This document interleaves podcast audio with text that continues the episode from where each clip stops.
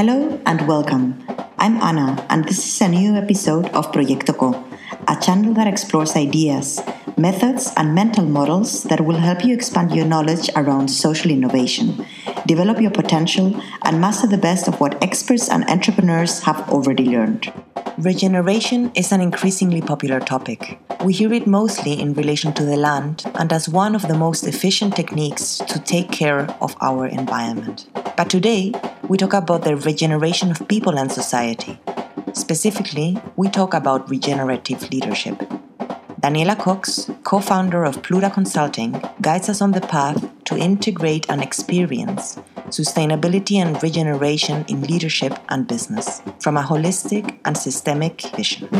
Daniela, welcome to Proyecto Co. It is such a pleasure to have you on board. Thank you, Anna. Thank you for the opportunity. I'm very much looking forward to get to know your opinion about the current approaches to leadership. Which are the approaches that you have been confronted with or that you have gotten to know? And uh, what would you improve in them? The one I am currently promoting is the one called regenerative leadership. It's um, hopefully it becomes a movement. Um, I got very inspired by the co-author Laura Storm. She's a Danish, a Danish um, writer of a book called Regenerative Leadership, and she was also actually um, the person leading the, the program I was taking together with Jenny Anderson from the United States and uh, both women were basically uh, revealing uh, to me many aspects and, and visions basically uh, which resonated to previous events that were already bringing meaning to my life. So i was already experiencing um, some approaches with the b corp certification uh, processes uh, joining some companies to evaluate their their practices and operations, and um, it was still missing a little bit of a more um, humane, could it be, uh, adaptive and, and yeah, more organic way of uh, understanding the leadership and the business models. Um, in the sense that in regeneration we we don't compete, uh, we collaborate. It's a very conscious mindset, and it's also related to embracing diversity. So that's, I think, one of the points that, or main points that really resonated to me the most.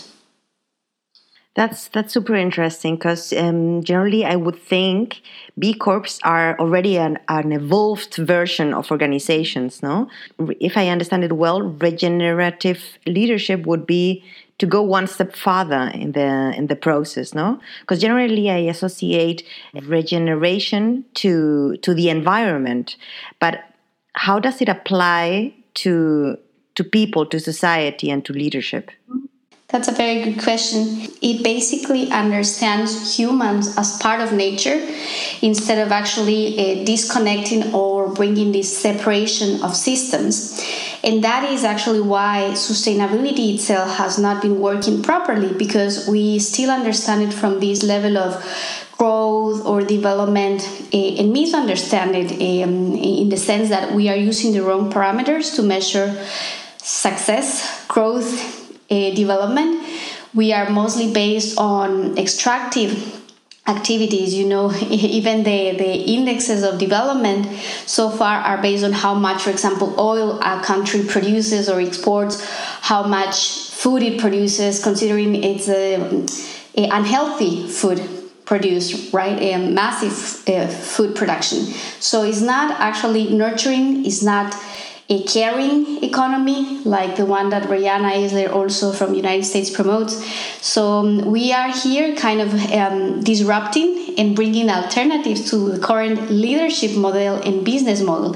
Even though the B Corps are already actually and of course um, are very evolved as you mentioned, I think um, in regeneration it goes a step farther because it perceives a um, thriving and uh, flourishing as the pathway. Not the goal, I think, is, is the pathway itself because we learn in the process.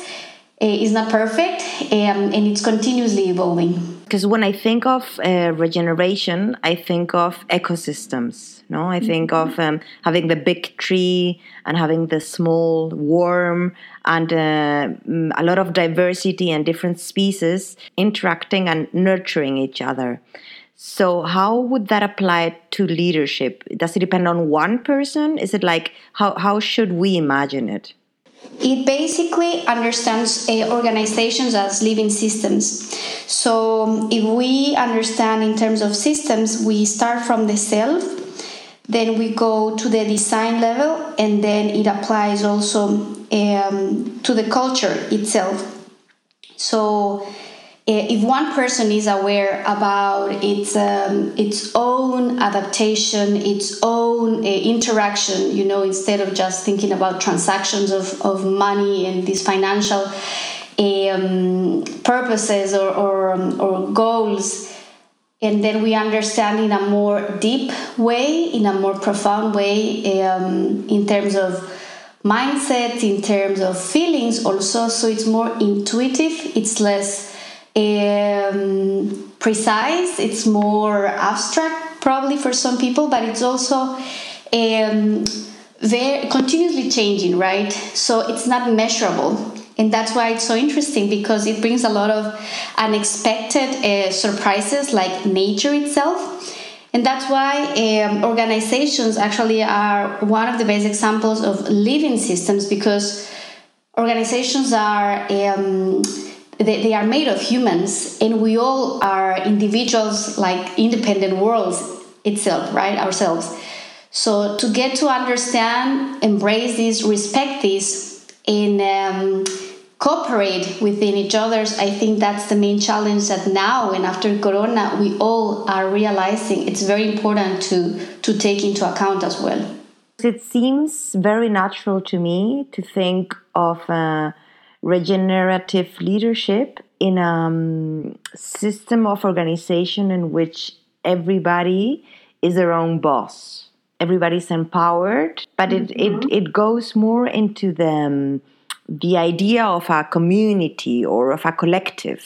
How can we then adapt the current organizational systems, which are more hierarchical and objective oriented, mm-hmm um, to be more regenerative? With first accepting that we don't need to be all first looking equally or thinking equally or you know agreeing all the time but actually um, giving the opportunity to face our differences and embrace them as opportunities instead of actually um, obstacles so once we understand that by co-working not only uh, with a male leader, you know, or a, a male um, in the um, in the boarding department, right, but also with more women, more people from the gay community, from different ethnic backgrounds, you know, people here in Denmark, let's say within uh, Danish people, Latin American people, African uh, people it's going to definitely add a value to that organization itself.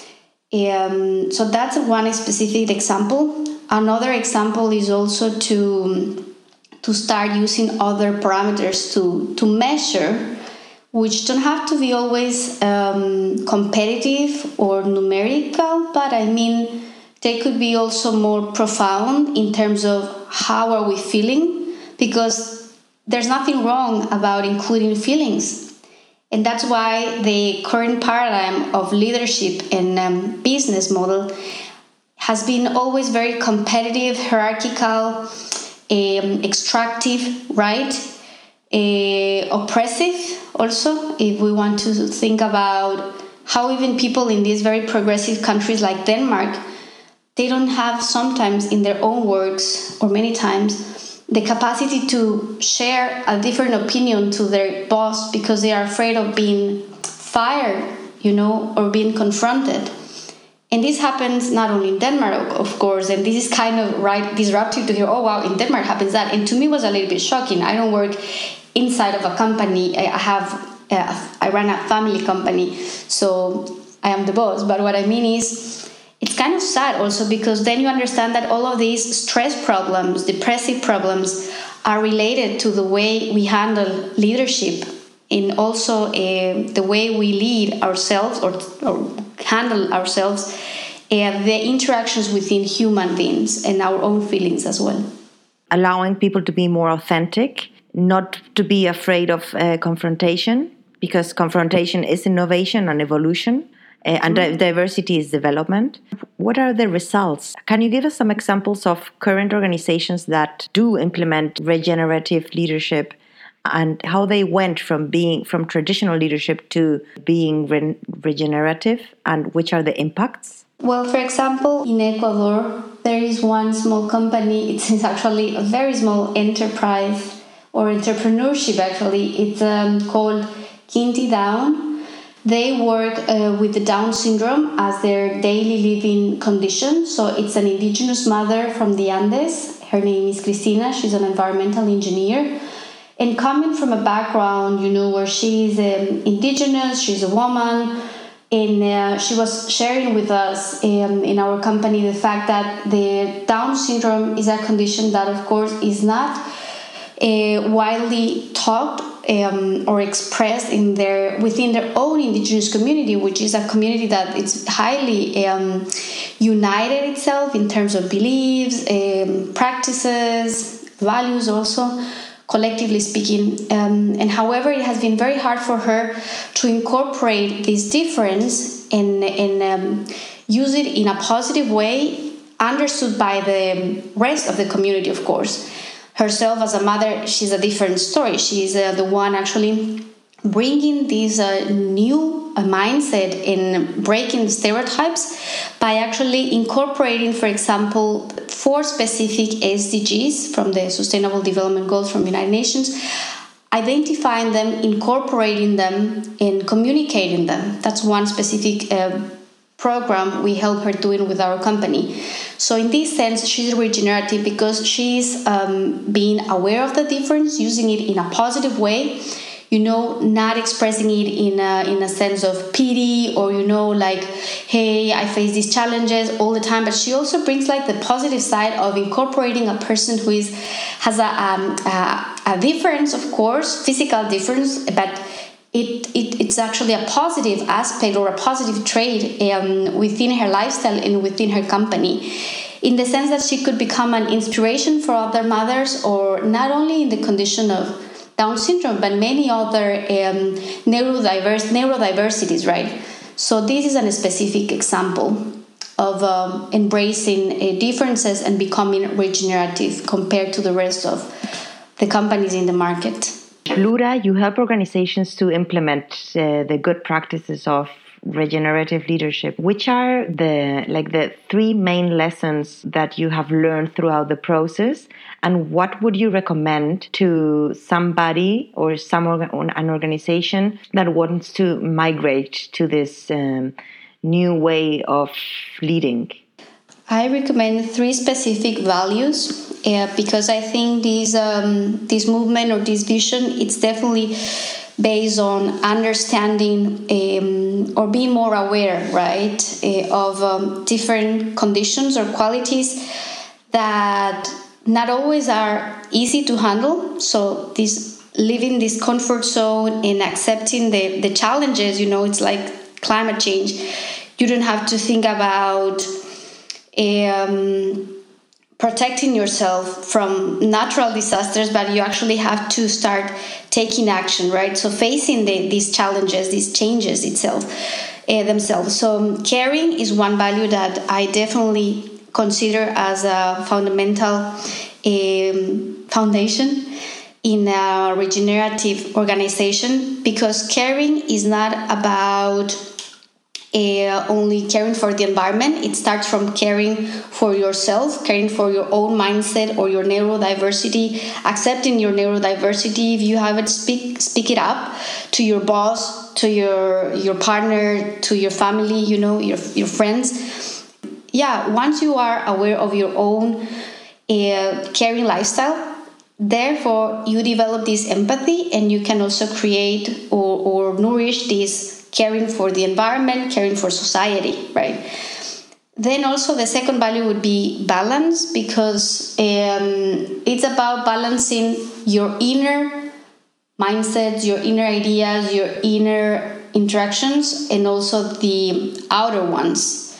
We cannot speak about sustainability if internally we are not keeping, you know, the right um, interactions within our own system. Let's say we are not sleeping the right time, we are not eating healthy, we are not managing the right um, way, the, the food waste, for example, we all produce every day, the three times we eat. Um, so it has to be very consistent, right, in what we are uh, preaching and what we are doing. And also balancing in terms of um, finding an equilibrium between dualities, right? Because we don't have to be competing um, all the time. For example in, in different aspects like men versus women, indigenous knowledge versus modern sciences, uh, the northern hemisphere regions versus the southern uh, uh, hemisphere regions. But you know, why don't we think about recombining both in, in getting the feminine mindset with the masculine mindset, not in terms actually of gender, but in terms of roles and how our brain works with the left and side, left and, and right hemisphere.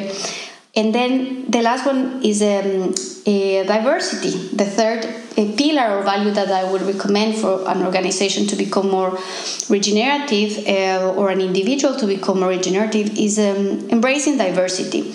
Diversity not only in terms of you know ethnic backgrounds or or um, religion, but also in terms of uh, beliefs and even each individual, uh, each of us has or faces almost every day dualities or diverse mindsets and diverse feelings, diverse ideas or, or knowledge.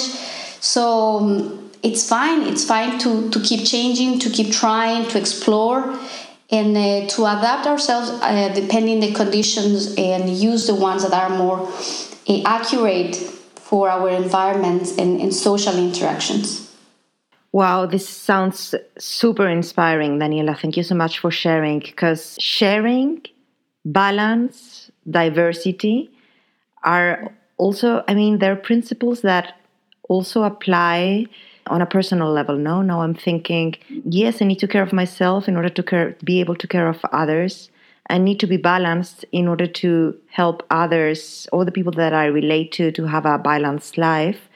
And I need to embrace the diversity within me and speak it up in order to also accept the diverse context that I embrace in my everyday life. And also in order to create this positive social and environmental impact that we need to.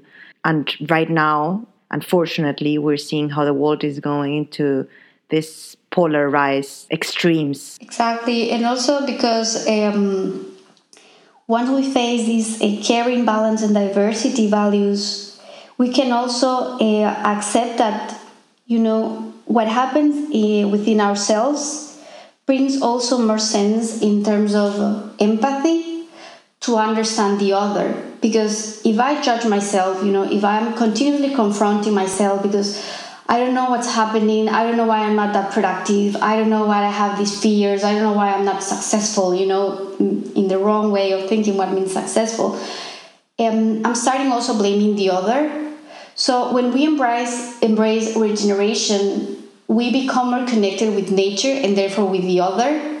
Because when you are um, open, right, to to listen to the wisdom of nature, I know it could sound for some people very abstract, or very difficult, very poetic, romantic. Um, you basically, and it's proven, you become more more focused, you become more creative, and therefore you become more empathic. And if we think about the 17 SDGs, actually there is none of them which has to do with empathy and this is like what people you know who understand the chakras and all this um, ancestral wisdom they understand the third eye is this other level of evolution where people are more sensitive towards themselves and towards the others.